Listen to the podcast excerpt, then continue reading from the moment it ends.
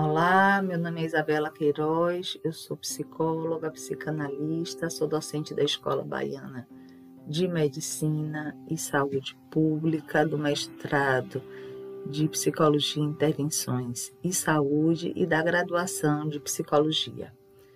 Eu vou falar para vocês é, sobre o bebê e sobre a infância, né?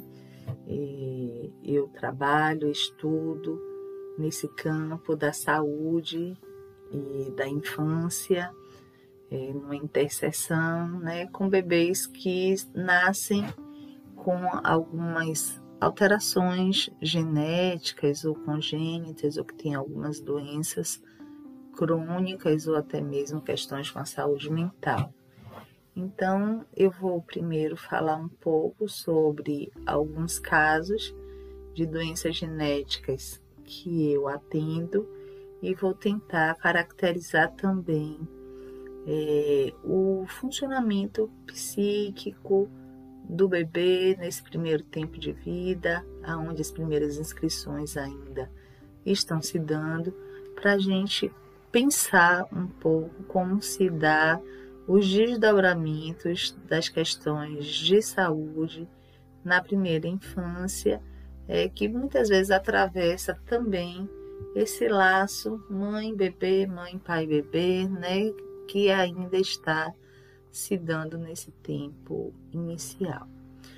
Então, para começar, eu trago uma questão que é aquilo que atravessa a existência humana muitas vezes perpassa as questões sobre a origem da vida, né? sobre aceitar a finitude, saber que um dia teremos que lidar com a morte e como esses dois aspectos colocam o ser humano em uma condição de desamparo, estar na vida à busca de um porquê e saber que a morte ela é inexorável.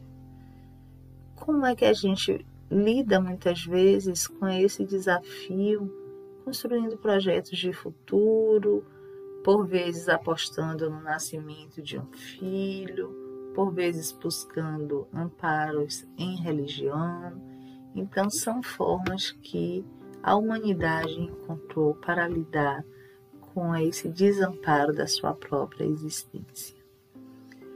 Então, o nascimento de um bebê está inserido em uma dessas formas de lidar com a própria finitude. Uma criança, quando ela nasce, ela envolve algumas, alguns aspectos de é, algumas dimensões, vamos dizer assim, daquilo que está construído né, e que está por se construir. Então, envolve a ideia de uma criança fantasmática, que é sempre construída a partir da história de cada um, uma criança narcísica, que está vinculada à representação dos ideais parentais, uma criança imaginada, que ela é construída pelo casal, enquanto tece a ideia deste bebê que está chegando, e é, uma criança mítica ou cultural, que diz respeito a um grupo de representações coletivas e que se relaciona de alguma maneira com é, as representações pertencentes a esse determinado grupo de uma cultura, né, marcado por um tempo é, histórico. Então, essas construções psíquicas né, que antecedem, que permeiam o nascimento desse bebê, ela constitui também essa pré-história desse pequeno que está chegando. E a gente percebe que tem aí uma dimensão que é sempre transgeracional. A mulher enquanto gesta, né, ou hoje o homem trans enquanto gesta, mas enquanto se gesta, a gente pode pensar é, em algumas condições é, que são experienciadas, porque esse feto que está no ventre é ao mesmo tempo corpo materno e ao mesmo tempo é um outro que se constrói. A antecipação nunca é de um feto, mas sempre de um corpo pleno e em funcionamento. A experiência do parto vai marcar essa separação, né? Vai exatamente determinar esse eu e esse outro e os cuidados iniciais que são prestados ao bebê, ele de alguma forma reenlaça e reaproxima. O bebê, ao nascer, diz Freud, ele precisa de um outro assegurador que possa lhe dar as condições de sobrevivência. É, Freud traz uma, uma frase né, no futuro de uma ilusão, no seu texto, que eu gosto muito. Ele diz: a impressão terrificante de desamparo na infância despertou a necessidade de proteção, de proteção através do amor. E a gente conhece bem os efeitos é, de, de uma ausência de cuidado, né, quando a gente se aproxima dos estudos de René Spitz, que observou crianças em um orfanato num período de guerra e pós-guerra e pôde perceber os efeitos desastrosos é, dessa falta de afeto, de trocas nesse cuidado durante um tempo primordial da vida do humano. Essas crianças, elas é, sofreram de quadros desde um marasmo, né, é, e algumas chegaram até a uma condição de morte. Então, o que a gente tem é que essa prematuração humana, Lacan vai dizer, a profunda prematuração específica do nascimento do homem, coloca-o na dependência de um outro. Né? Então, é esse outro que vai maternar esse bebê e vai poder suprir as suas carências primordiais. Então, nesse sentido, é, esse, esse outro, e aí eu coloco um outro pequeno, ele vai ser um instrumento da vivência de satisfação, de cuidado. E na medida que o bebê experimenta esses cuidados, ele experimenta também uma ilusão de completude.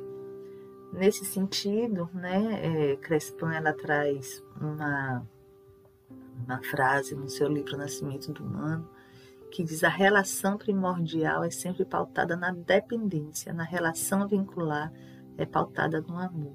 Então o bebê ele é guiado pela intervenção dessa alteridade e essa intervenção vai criar condições de significação desse organismo e vai fazer as marcas simbólicas, deslocando então o bebê de uma condição é, orgânica. As necessidades do bebê são satisfeitas de acordo com o código desse agente simbólico que geralmente está encarnado na figura da mãe. Então, enquanto esse bebê é cuidado, ele recebe, além dos próprios cuidados do alimento, ele recebe também palavras. E nos primeiros anos de vida, nos primeiros momentos de vida, então a gente tem aí uma etapa de constituição psíquica. É um processo é, complexo e nessa etapa inicial a gente tem é, uma infinidade de elementos que estão se intercruzando, que é a maturação do próprio organismo, né, marcado aí pelo crescimento, pelo desenvolvimento, por uma manifestação e uma, um desenvolvimento psicomotor, é marcado também por grandes aquisições instrumentais. É, e a constituição psíquica, ela permeia todo esse processo. É, a depender de como esse bebê seja tomado nesse circuito de trocas e de desejos com seus pais, a gente vai ter efeitos na própria constituição psíquica e no acesso desse bebê às diferentes é, construções é, instrumentais, nas construções psicomotoras e nas trocas.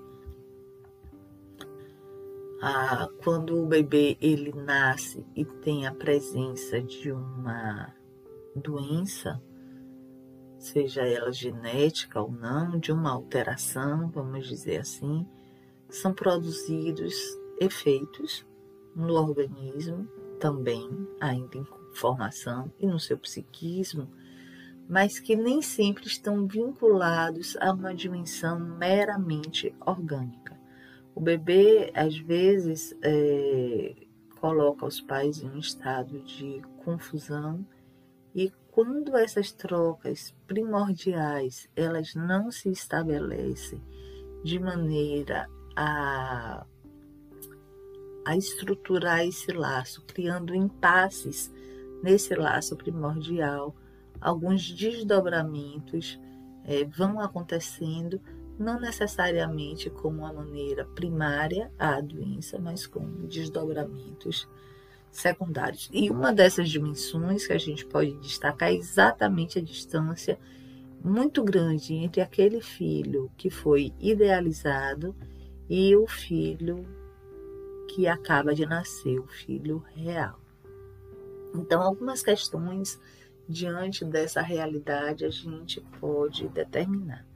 Será que existe alguma especificidade na relação do sujeito que traz consigo uma marca genética, uma marca incurável? Será que nesses casos, né, a escuta dos pacientes com alguma é, deficiência aponta para alguma tendência discursiva desses pais? Será que existem desdobramentos caso a doença seja uma doença mortífera, incapacitante? Quais são os pontos que devem ser considerados né, para a compreensão e para é, a percepção desse laço que está ainda se estabelecendo? Então, quando a ameaça da deficiência ela se coloca, existem estudos que mostram é, que muitas vezes o bebê ele pode é, estar submetido a um processo de passivização psíquica. Os pais eles acabam fazendo uma, uma supressão mesmo, né? É, da passagem de alguns tempos é, pulsionais entre aquilo que o bebê já é capaz de fazer e aquilo que ele está autorizado a fazer. Então os pais acabam ultrapassando e vão instaurando aí é, um sentido de uma passividade, né? não dá o tempo desse bebê se colocar. É, pode também é, acontecer que esse efeito de passivização leve a respostas inadequadas, agravando algumas é, dificuldades de antecipação e fazendo com que essa alteração ela se estabeleça de uma maneira mais profunda, mais radical. Então, é, muitas vezes um espaço de dúvida fica aberto nesses campos é, em que esse tipo de troca se estabelece, porque os pais eles se perdem um pouco na maneira né, de lidar com esse bebê. Uma outra questão é: e quando a morte né, está anunciada? Quais são os riscos né, que podem estar aí presentes nesse laço.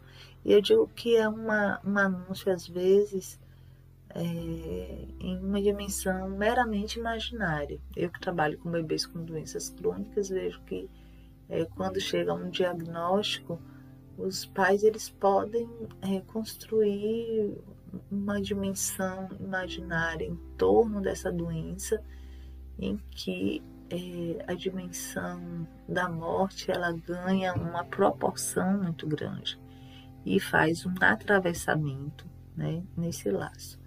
Existe um outro aspecto né, que eu vou dizer que está presente em um determinado tipo de alteração genética, né, por exemplo, na hiperplasia adrenal congênita, em que o bebê ele pode é, sofrer os efeitos de uma desidratação muito grave, sofrendo os riscos né, de, de vir a, a falecer, mas também são casos que quando a criança tem o cromossomo 46XX, por exemplo, podem apresentar uma ambiguidade nos genitais. Então, são bebês que, por exemplo, têm útero, ovário, mama, mas a genitália externa pode estar próxima da genitália externa é, de um menino, criando às vezes alguns impasses até na designação sexual. São casos em que existe aí é, uma confusão muito grande. Muitas vezes a gente percebe uma depressão nas figuras é, dos pais, né, que não sabem como lidar de imediato com essa realidade e ficam no aguardo do resultado é, do exame de cariótipo para saber de fato se o bebê é 46xx e de fato é, poder fazer uma designação sexual. Eu fiz um estudo para um doutorado é, que eu concluí em 2018 e que eu investiguei 13 pais. Desses, é, todos os, os pais, é, a partir do resultado, designaram as crianças para o sexo feminino mesmo, né? E dos 13 pais investigados, oito foram é, conduzidos à realização de uma genitoplastia é, dessa genitália. Mas e o bebê? Né? E quando a gente pensa, esse bebê, o bebê, ele, na interação com seu cuidador primária, primário, seu cuidador primário, ele vive é, uma complexidade muito grande, porque o bebê ele não é aquele ser passivo que sofre apenas as marcas e as impressões é, no seu corpo, no seu psiquismo, absolutamente.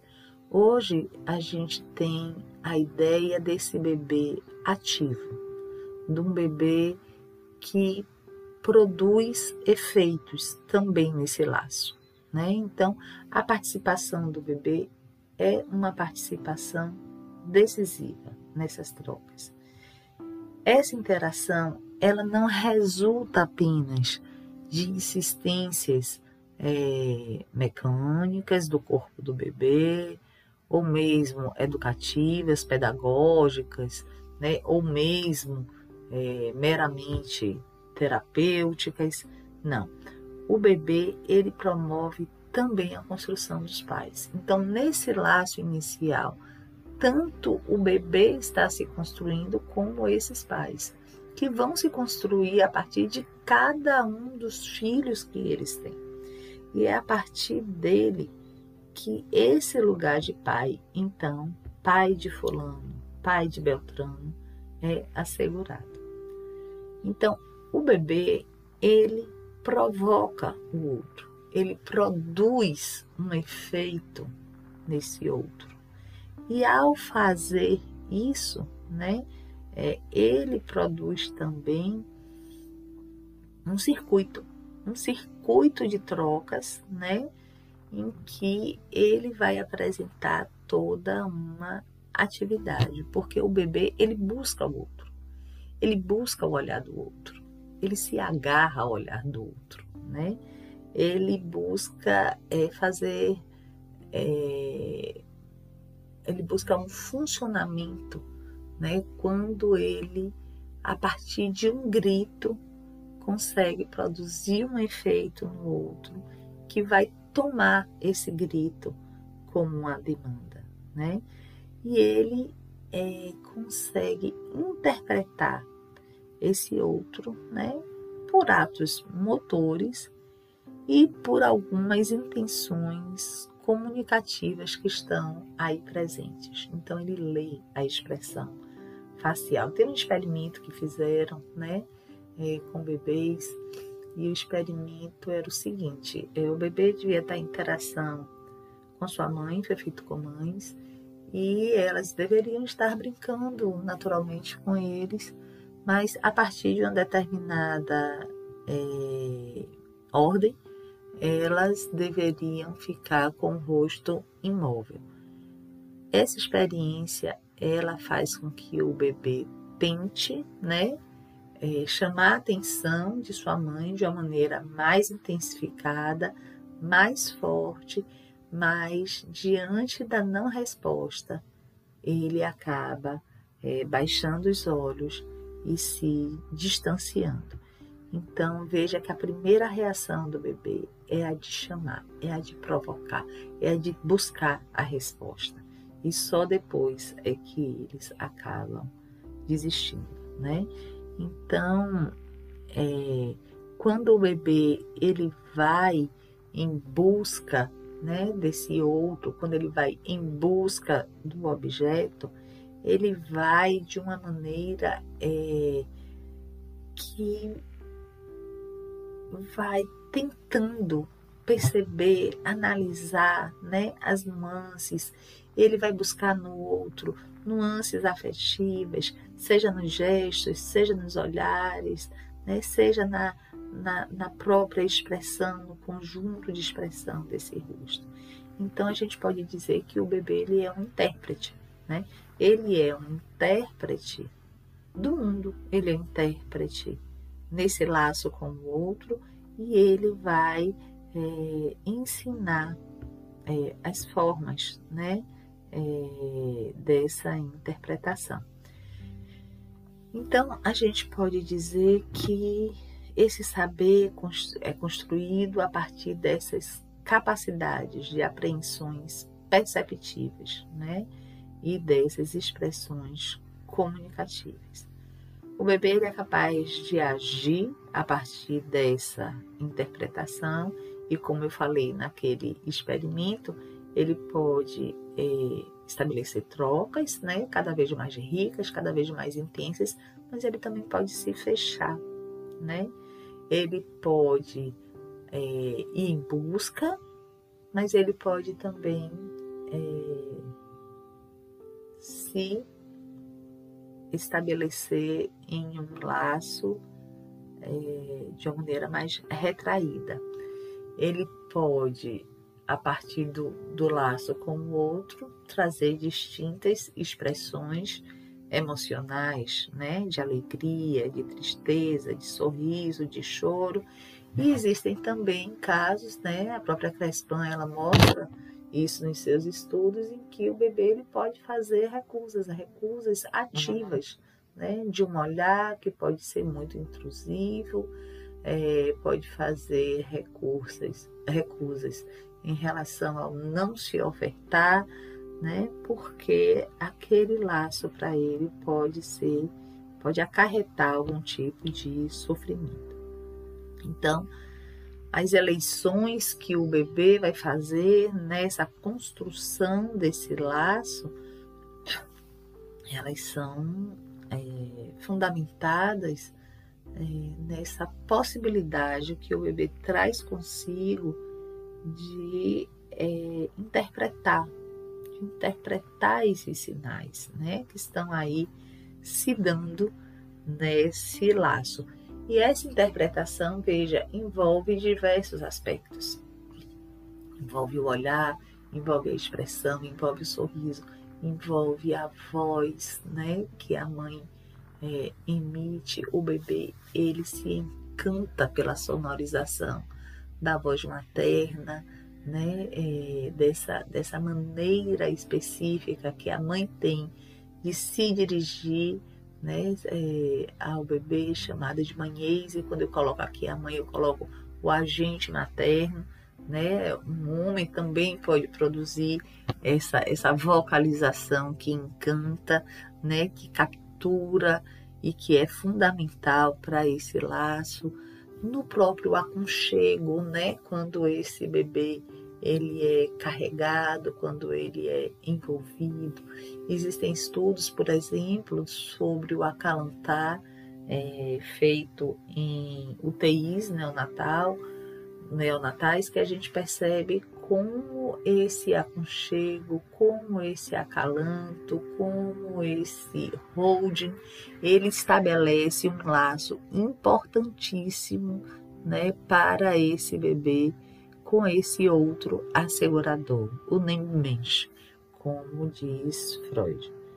Então, a gente percebe por tudo que eu estou dizendo que as construções que o bebê vai fazer com esse outro não são construções arbitrárias, elas não são é, aleatórias, né?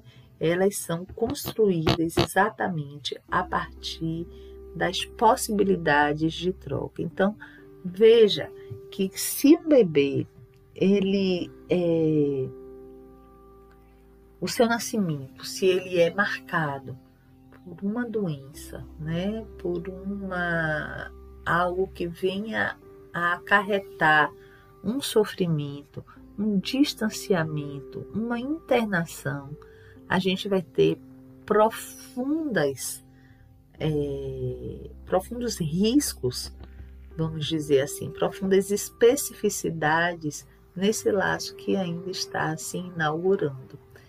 A depender das manifestações também que esses pais eles vão ter a partir dessa experiência, essas produções, esses desdobramentos vão ocasionar interpretações por parte desse bebê né? Desse sofrimento, desse olhar entristecido, desse tônus alterado, né? Desses pais que podem estar em estado de apreensão, é, com uma hipertonia, podem estar em estado de depressão, de uma irritabilidade. Toda essa alteração tônica vai também produzir efeitos nessa construção inaugural, né, é, afetando algo que a Rúria Guerra já trazia como o é, diálogo tônico, né, que fica também alterado, produzindo aí desdobramentos na construção desse laço.